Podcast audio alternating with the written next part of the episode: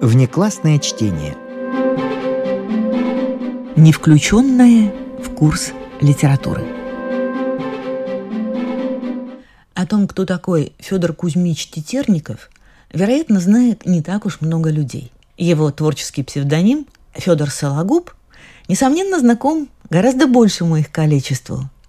Но все-таки этот писатель никогда не был известен так, как Гоголь или Салтыков-Щедрин, или даже современники Сологуба, Блок или Корней Чуковский, который, кстати, и написал. Нужно сказать, что Сологуб был самый неровный литератор из всех, каких я встречал в своей жизни. Наряду с чудесными стихами, классически прекрасными по форме, он написал целые сотни плохих, то нестерпимо банальных, то манерно жеманных и вычурных. О его прозе можно сказать то же самое. Она была то очень хороша, то безнадежно плоха. Конечно, у всех писателей бывают падения и взлеты. Но я не знаю другого писателя, который, достигнув таких высоких вершин, так часто срывался бы с них и летел вверх тормашками в такие глубокие пропасти безвкусицы, халтуры и вульгарщины. Иногда казалось, что есть два Сологуба. Один – сильный и взыскательный мастер благородного новаторски смелого стиля, другой – графоман и ремесленник. И все же нельзя не заметить, что этот графоман и ремесленник был одним из немногих, оставшихся верным себе даже с приходом новых времен. Сологуб с безоговорочной враждебностью отнесся к большевистскому перевороту и, начиная с 17 года, пользовался любой возможностью опубликовать просветительные статьи, направленные против отмены авторского права, ликвидации Академии художеств и уничтожения памятников. К сожалению, результат этих стараний можно понять вот из такого стихотворения. Поле не видно низги. Кто-то зовет «помоги». Что я могу? Сам я беден и мал. Сам я смертельно устал. Как помогу? И все-таки помогал, как умел, любовью и сочувствием к тому самому маленькому человеку, о котором писал стихи и рассказы. И тем более удивительно, что писатель, проповедующий столь гуманистические идеалы, был большим поклонником телесных наказаний. В обширной статье 1896 года Сологуб без малейшей иронии излагал свою позицию. Нужно, чтобы ребенка везде секли. И в семье, и в школе, и на улице, и в гостях. Дома их должны пороть родители, старшие братья и сестры, старшие родственники, няньки, гувернеры и гувернантки, домашние учителя и даже гости. В школе пусть его дерут учителя, священник, школьное начальство, сторожа, товарищи и старшие и младшие. На улице надо снабдить розгами городовых, они тогда не будут без дела – и мы убеждены, что теперь современнее всего озаботиться пересадкой на нашу почву немецкой розги, да и всего того, чем крепка прусская казарма и русская каторга, чем прежде была крепка и русская семья. В другое время мы не стали бы защищать розочную расправу как предмет, презираемый обществом. Но теперь нам нет дела до безотчетной антипатии общества. Оно гибнет, и нужно ему помочь, хотя бы и розгами. Мы не можем требовать от родителей, чтобы они обладали высоким развитием, которое дало бы им возможность без розг поддерживать свой авторитет. У нас нет денег даже на простую грамотность большинства жителей. Мы должны поощрять их пользоваться тем единственным средством нравственного влияния, которое еще у них остается, чтобы пороть детей, кому ума не доставало. Федор Сологуб. Статью эту он, однако, в печать не отдал. Зато напечатал множество рассказов, совсем других. Один из них называется «Маленький человек». Якову Алексеевичу Саранину немного не доставало до среднего роста. Жена его, Аглая Никифоровна, из Купчих, была высока и объемиста. Уже теперь, на первом году после свадьбы, 20-летняя женщина была дородна так, что рядом с маленьким и тощим мужем казалась исполиншею. «А если еще раз добреет?» – думал Яков Алексеевич. Думал, хотя женился по любви, к ней и к приданному.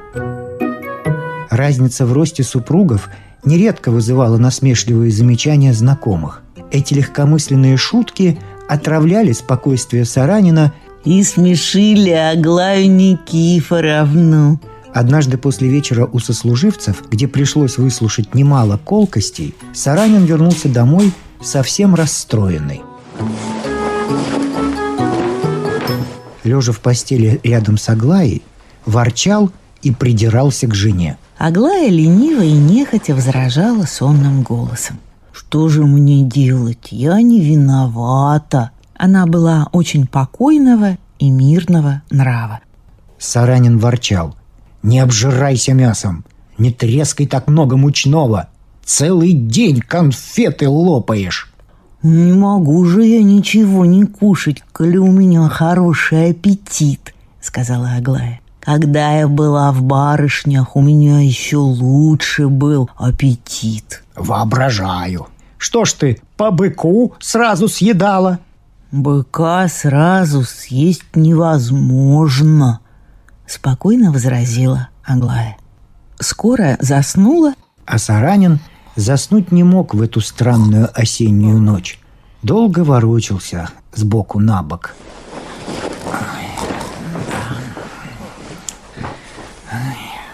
Когда русскому человеку не спится, он раздумывает. И Саранин предался этому занятию – столь мало ему свойственному в другое время. Он же был чиновник, много думать было не о чем и ни к чему. «Должны же быть какие-нибудь средства», – размышлял Саранин. «Наука с каждым днем совершает удивительные открытия – в Америке делают людям носы какой угодно формы, наращивают на лицо новую кожу, операции какие делают, череп продырявливают, кишки, сердце режут и зашивают. Но неужели нет средства или мне вырасти, или Аглаи телес позбавить?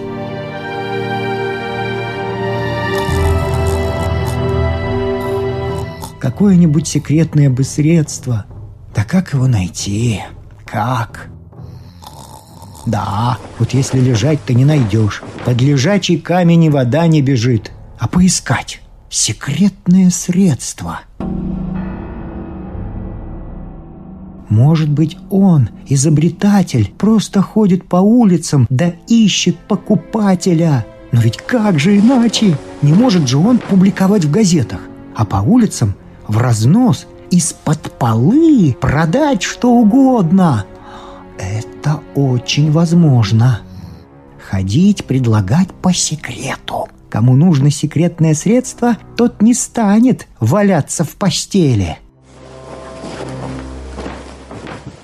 Так поразмыслив, Саранин стал проворно одеваться.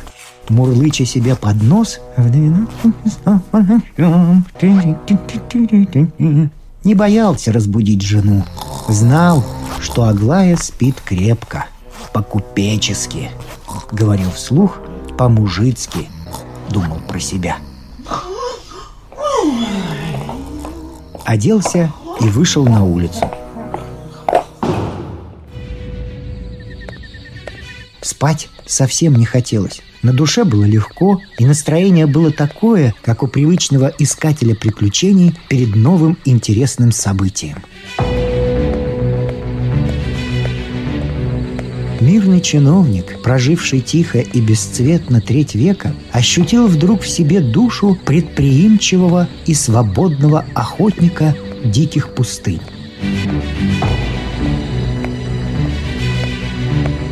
Героя Купера или Майнрида. Но пройдя несколько шагов привычной дорогой к департаменту, остановился, призадумался. Куда же, однако, идти?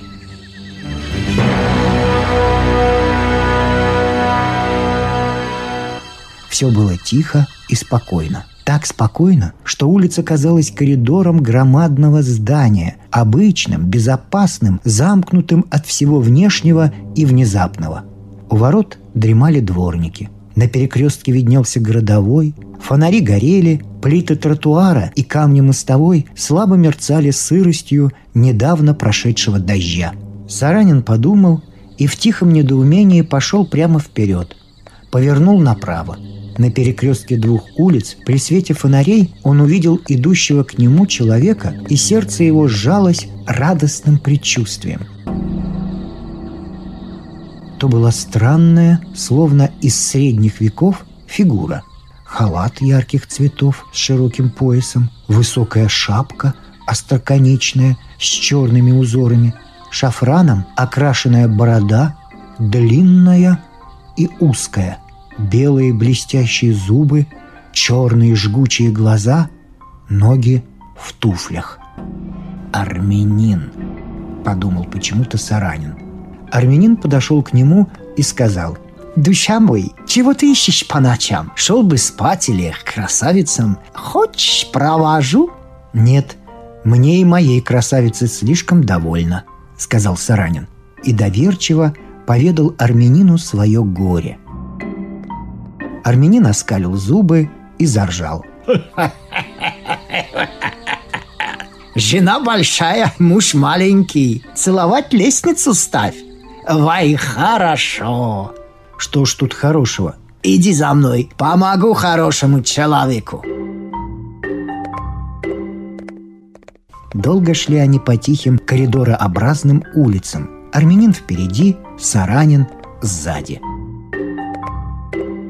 От фонаря до фонаря странное превращение совершалось с армянином. В темноте он вырастал, и чем дальше отходил от фонаря, тем громаднее становился. Иногда казалось, что острый верх его шапки поднимался выше домов в облачное небо.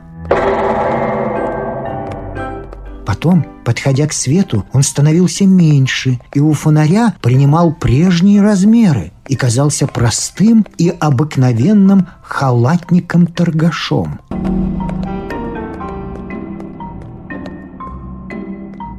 И странное дело, Саранина не удивляло это явление. Он был настроен так доверчиво, что и самые яркие чудеса арабских сказок показались бы ему привычными, как и скучные переживания серенькой обычности.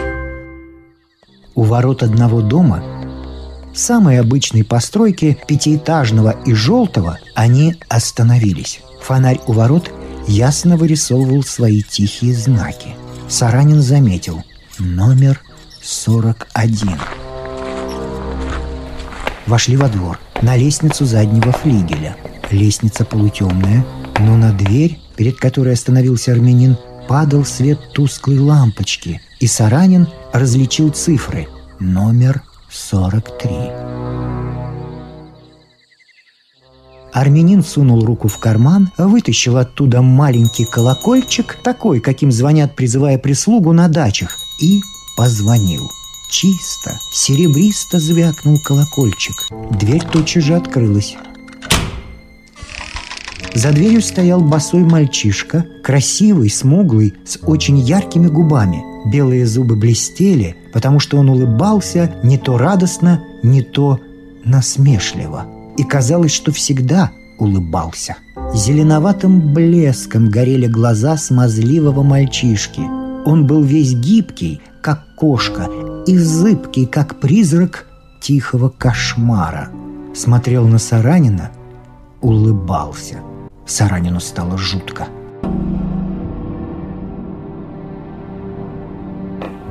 Вошли. Мальчик закрыл дверь, изогнувшись гибко и ловко, и пошел перед ними по коридору, неся в руке фонарь. Открыл дверь, и опять зыбкое движение и смех.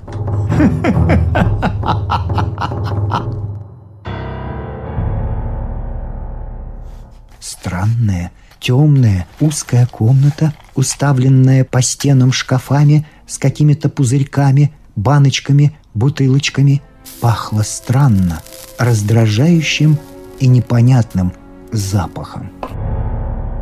Армянин зажег лампу, открыл шкаф, порылся там и достал пузырек с зеленоватой жидкостью. «Хорошие капли», — сказал он одну каплю на стакан воды дашь, заснет тихонько и не проснется. «Нет, мне это не надо», — досадливо сказал Саранин. «Разве я за этим пришел?» «Душа моя», — убеждающим голосом сказал армянин. «Другую жену возьмешь, себе по росту. Самое простое дело». «Не надо!» — закричал Саранин. «Ну не кричи!» — остановил армянин. «Зачем сердишься? Душа моя, себя даром расстраиваешь. Не надо и не бери, я тебе других дам, но не те дорогие. Ой, вай-вай, дорогие!» Армянин, присев на корточки, отчего его длинная фигура казалась смешной, достал четырехугольную бутылку. В ней блестела прозрачная жидкость. Армянин сказал тихо, с таинственным видом. «Каплю выпьешь, фунт убудет. Сорок капель выпьешь, пут веса убудет. Капля – фунт, капля – руб. Считай капли, давай рубли – Саранин зажегся радостью. «Сколько же надо?» — подумал Саранин. «В ней пудов пять наверняка будет. Так, сбавить три пуда, останется малюсенькая жонка. О, это будет хорошо. Давай сто двадцать капель!» Армянин покачал головой – Ай-яй-яй-яй-яй-яй. Ай, много хочешь, худо будет. Саранин вспыхнул. «Ну это уж мое дело!» Армянин посмотрел на него пытливо. «Считай деньги!» Саранин вынул бумажник –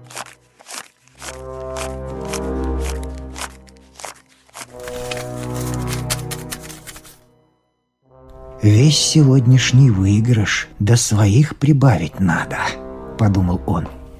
Армянин тем временем достал граненый флакончик и стал капать.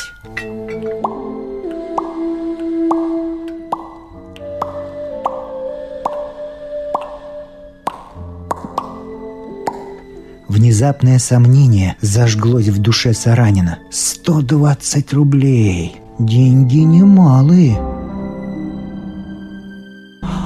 А вдруг обманет? «А верно ли оно действует?» – спросил Саранин нерешительно. «Товар лицом продаем», – сказал хозяин. «Сейчас покажу действие. Гаспар!» – крикнул он. Вошел тот же босой мальчик. На нем была красная куртка и короткие синие панталоны. Смуглые ноги были открыты выше колен. Они были стройные, красивые и двигались ловко и быстро – Армянин махнул рукой. Гаспар проворно сбросил одежду, подошел к столу. Свечи тускло озаряли его желтое тело. Стройное, сильное, красивое. Послушную, порочную улыбку. Черные глаза и синеву под ними.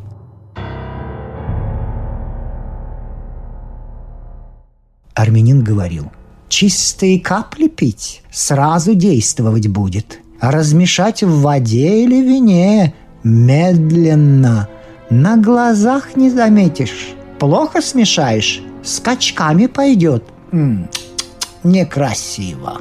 Взял узкий стакан с делениями, налил жидкости, дал Гаспару. Гаспар с ужимкой избалованного ребенка, которому дали сладкое, выпил жидкость до дна.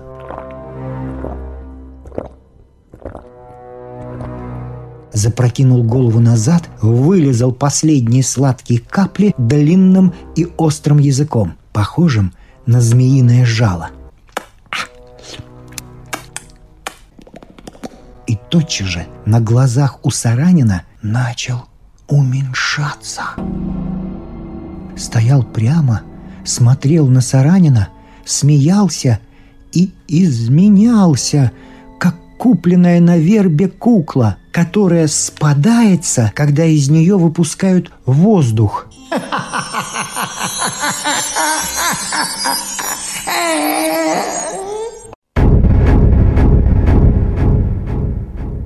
Армянин взял его за локоть и поставил на стол. Мальчик был величиной со свечку, плясал и кривлялся.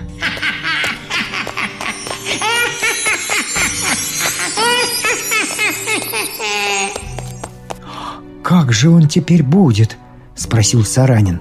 «Душа моя, мы его вырастим», – ответил армянин. Открыл шкаф и с верхней полки достал другой сосуд столь же странной формы. Жидкость в нем была зеленая. В маленький бокал величиной с наперсток налил армянин немного жидкости, отдал ее Гаспару. Опять Гаспар выпил, как первый раз. С неуклонной медлительностью, подобно тому, как прибывает вода в ванне, голый мальчик становился больше и больше. Наконец, вернулся к прежним размерам.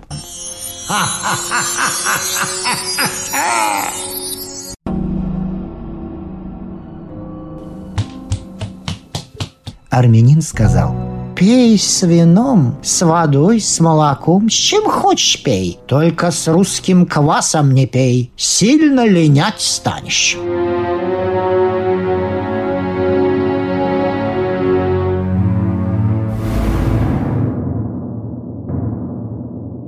Прошло несколько дней. Саранин сиял радостью. Загадочно улыбался, ждал случая. Дождался. Аглая жаловалась на головную боль. «У меня есть средство», — сказал Саранин. «Отлично помогает». «Никакие средства не помогут», — с кислой гримасой сказала Аглая. «Нет, это поможет. Это я от одного армянина достал». Сказал так уверенно, что Аглая поверила в действительность средства от армянина. «Ну, «Уж ладно, дай». Принес флакончик. «Гадость?» – спросила Аглая. «Прелестная штука на вкус и помогает отлично, эм, только немного прослабит». Аглая сделала гримасу. «Пей, пей!» «А в Мадере можно?» «Можно», «И ты выпей со мной Мадеры», — капризно сказала Аглая. Саранин налил два стакана Мадеры и в Женин стакан вылил снадобье. «А мне что-то холодно», — тихонько и лениво сказала Аглая. «Хоть бы платок». Саранин побежал за платком. Когда он вернулся, стаканы стояли как прежде. Аглая сидела и улыбалась. Закутал ее в платок.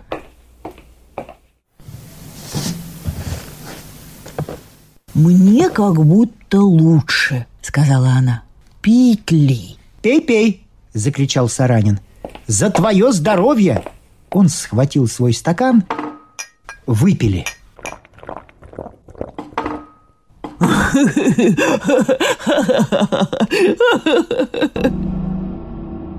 Она хохотала. «Что?» — спросил Саранин. «А я переменила стаканы», Тебя прослабит, а не меня. Вздрогнул. Побледнел. «Что ты наделала?» — воскликнул он в отчаянии.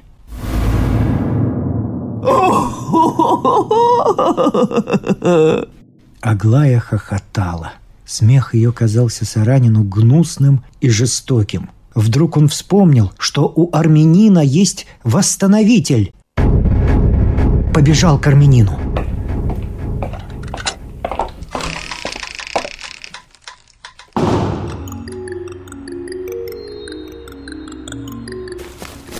Дорого сдерет, опасливо думал он. Да что деньги, пусть все берет, лишь бы спастись от ужасного действия этого снадобья. Но злой рок обрушился, очевидно, на Саранина. На дверях квартиры, где жил армянин, висел замок. Саранин в отчаянии хватался за звонок. Дикая надежда воодушевила его. Звонил отчаянно. За дверью громко, отчетливо, ясно звенел колокольчик. С той неумолимой ясностью, как звонят колокольчики, только пустых квартирах. Саранин побежал к дворнику. Был бледен, мелкие капельки пота, совсем мелкие, как роса на холодном камне, выступали на его лице и особенно на носу. Стремительно вбежал в дворницкую, крикнул «Где холодьянц?»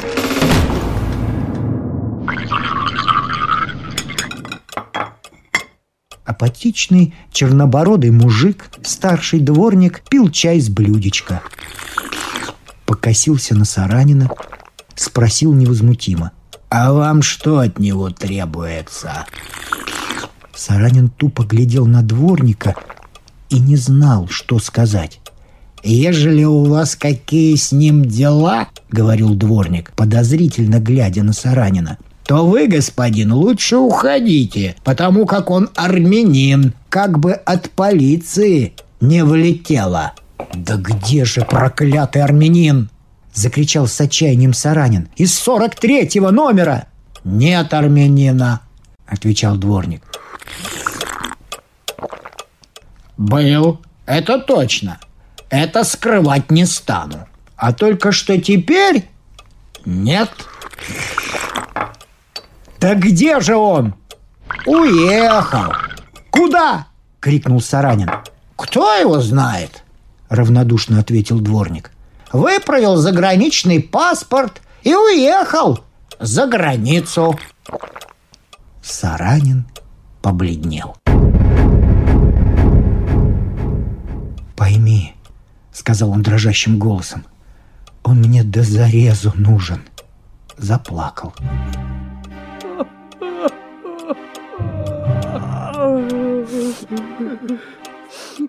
Дворник участливо посмотрел на него, сказал, «Да вы, барин, не убивайтесь. Уж коли у вас такая нужда есть до проклятого армянина, то вы поезжайте сами за границу, сходите там в адресный стол и найдете по адресу. Саранин не сообразил нелепости того, что говорил дворник. Обрадовался.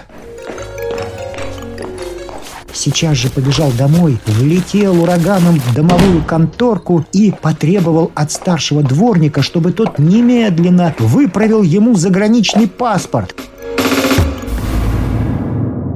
Но вдруг вспомнил, да куда же ехать?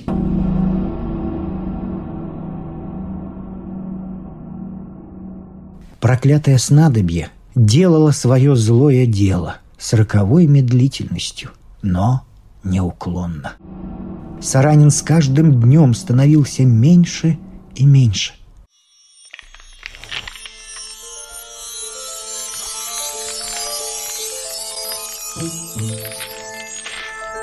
Платье сидело мешком, знакомые удивлялись, говорили.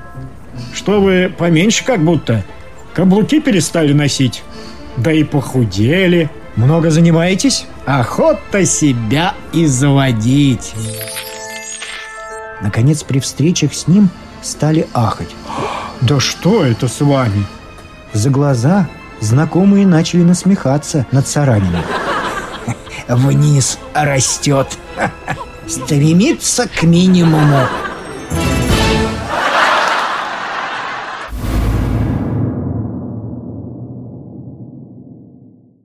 Заметила несколько позже. Все на глазах постепенно мельчал, было ни к чему. Заметила по мешковатому виду одежды. Сначала хохотала над странным уменьшением роста своего мужа. Потом начала сердиться. «Ха! Ха!»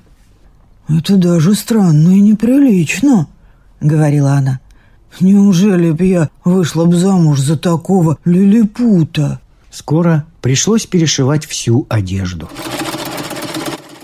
Все старое валилось с Саранина. Брюки доходили до ушей, а цилиндр падал на плечи. Старший дворник как-то зашел на кухню. «Что же это у вас?» – строго спросил он кухарку. «Не, что это мое дело!» Запальчиво закричала было толстая и красивая Матрена, но тотчас спохватилась и сказала. «У нас, кажется, ничего такого и нет. Все как обыкновенно». А вот барин у вас поступки начал обнаруживать. Так это разве можно? По-настоящему его бы надо в участок представить, очень строго говорил дворник. Цепочка на его брюхе качалась сердито, Матрена внезапно села на сундук и заплакала. «Уж не говорите, Сидор Палыч», — заговорила она. «Просто мы с барином диву дались. Что это с ним? Ума не приложим». «По какой причине и на каком основании?» — сердито восклицал дворник. «Так разве можно?» «Только-то и утешно», — всхлипывая, говорила кухарка. «Корму меньше берет, дальше меньше».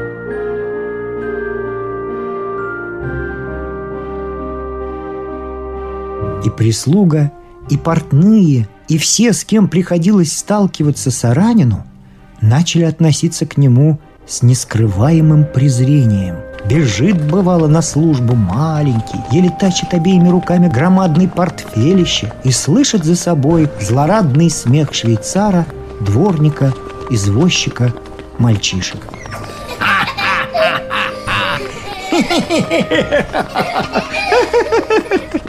«Баринок!» — говорил старший дворник.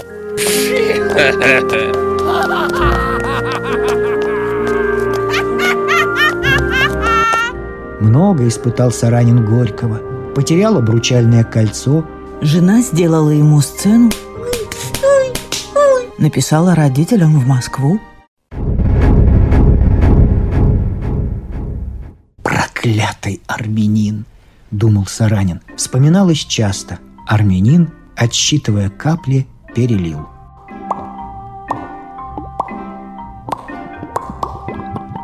«Ух!» — крикнул Саранин. «Ничего, душа моя, это моя ошибка. Я за это ничего не возьму». Сходил Саранин и к врачу. Тот осмотрел его с игривыми замечаниями. Нашел, что все в порядке. Придет, бывало, Саранин к кому-нибудь. Швейцар не сразу впустит. Вы кто же это такой будете? Саранин скажет. «Не знаю», — говорит швейцар. «Наши господа таких не принимают».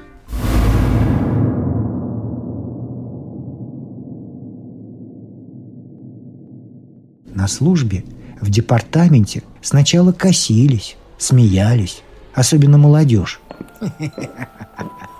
Традиции сослуживцев Акакия Акакевича Башмачкина живучи. Потом стали ворчать, выговаривать. Это что уж, это что ж такое-то? Это ну невозможно же. Швейцар уже стал снимать с него пальто с видимой неохотой. «Тоже чиновник пошел», — ворчал он. «Мелюзга! Что с такого получишь в праздник?» И для поддержания престижа Саранину приходилось давать на чай чаще и больше прежнего. Но это мало помогало. Швейцары брали деньги, но на Саранина смотрели подозрительно.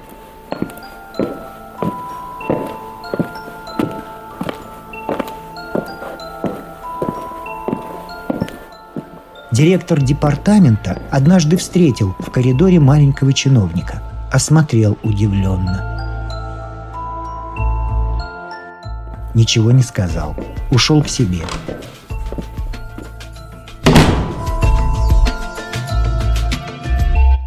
Тогда сочли необходимым доложить. Директор спросил, давно ли это? Вице-директор замялся. «Жаль, что вы не заметили своевременно», — кисло сказал директор, не дожидаясь ответа. «Странно, что я этого не знал. Очень жалею», — потребовал Саранина.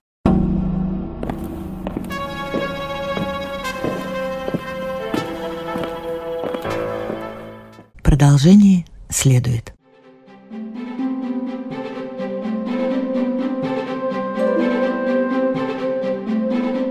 Внеклассное чтение.